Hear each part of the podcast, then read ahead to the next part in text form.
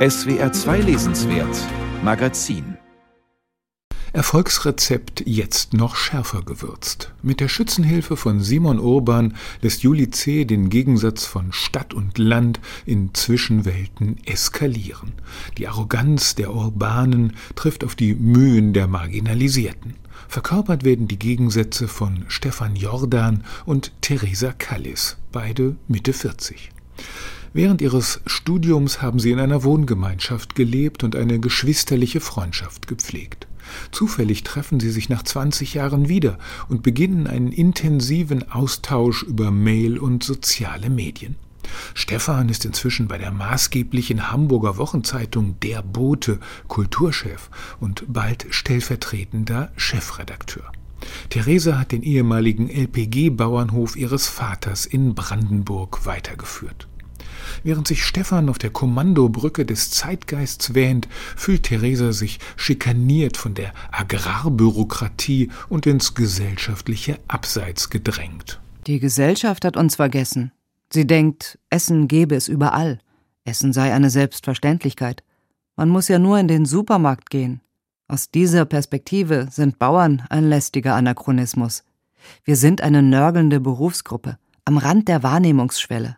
Die Sympathien sind nicht gleichmäßig verteilt. Während Theresa durch eine schwere Ehekrise geht und wacker den Brandenburger Hofalltag bewältigt, mit hundert Stunden Wochen und Melken ab vier Uhr morgens, profiliert sich Stefan in seinen Mails und Messages als Karikatur der politischen Korrektheit, oft herablassend besserwisserisch. Ich beschäftige mich schon lange mit strukturellem Rassismus. Ich glaube, dir fehlt einfach der Horizont für solche Diskussionen. Ukraine, Genderproblematik, Klima. Du bist zu lange raus. Ich beschäftige mich beruflich mit diesen Themen, du nicht. Wie soll da ein Gespräch auf Augenhöhe gelingen? Die Handlung spielt im Jahr 2022. Solche Nähe zu den Problemen der Gegenwart mag man brisant empfinden. Allerdings könnte man auch die Frage stellen, warum man einen Roman lesen soll, der all die aktuellen Debattenthemen noch einmal aufbereitet, mit denen wir täglich in den Medien bis zum Überdruss eingedeckt werden. Interessant sind aber weniger die Themen selbst, als die mit diesem Material geleistete Darstellung der Gegenwelten und der Schlagabtausch zweier immerhin Verständigungswilliger. Bei Theresa waren es vor allem die treuen Blicke der 200 Kühe, die sonst notgeschlachtet worden wären, die sie damals dazu brachten, ihr Germanistikstudium abzubrechen und den Hof ihres verstorbenen Vaters weiterzuführen. Stefan hat natürlich ganz andere Gedanken beim Stichwort Kuh. Für dich sind Kühe richtig, aber fürs Klima sind sie falsch. Du weißt genau, dass jede Kuh 100 Kilo im Jahr in die Atmosphäre bläst. Beinahe höhnisch erwidert Theresa auf solche journalistische Pädagogik. In deinen Augen gibt es ein richtiges richtig und ein falsches richtig. Und du entscheidest, was richtig richtig oder falsch richtig oder sogar richtig falsch ist. So machen es Kolonialisten und Missionare. Der Briefroman ist ein altes Genre, das hohe fiktive Authentizität bietet. Die Subjektivität und die Emotionen der Figuren prägen den Stil. Von besonderem Reiz ist der regelmäßige Perspektivenwechsel, den C. und Urban geschickt nutzen. Im Briefroman fanden in der Epoche der Empfindsamkeit die Herzen zueinander. Aber auch misslingende Kommunikation kann in dieser Form gut zur Darstellung kommen. Man schreibt und fühlt aneinander vorbei. Theresa hat buchstäblich einen Misthaufen an praktischen Problemen abzuarbeiten. Stefan jubelt über seine Klimasonderausgabe und widmet sich dem Kampf gegen toxische Männlichkeit. Natürlich gendert er demonstrativ in seinen privaten Mails an Theresa und schreibt zum Beispiel statt von Künstlerfreunden von KünstlerInnenfreundinnen. Und dann weist er Theresa, die Mutter zweier Söhne, auch noch auf die Fahrlässigkeit heutiger Elternschaft hin. Was Kinder betrifft, ehrlich gesagt, glaube ich, dass man heute keine bekommen sollte. Nicht solange wir die globalen Probleme nicht gelöst haben. Seine moralische Hybris bekommt jedoch plötzlich Schlagseite.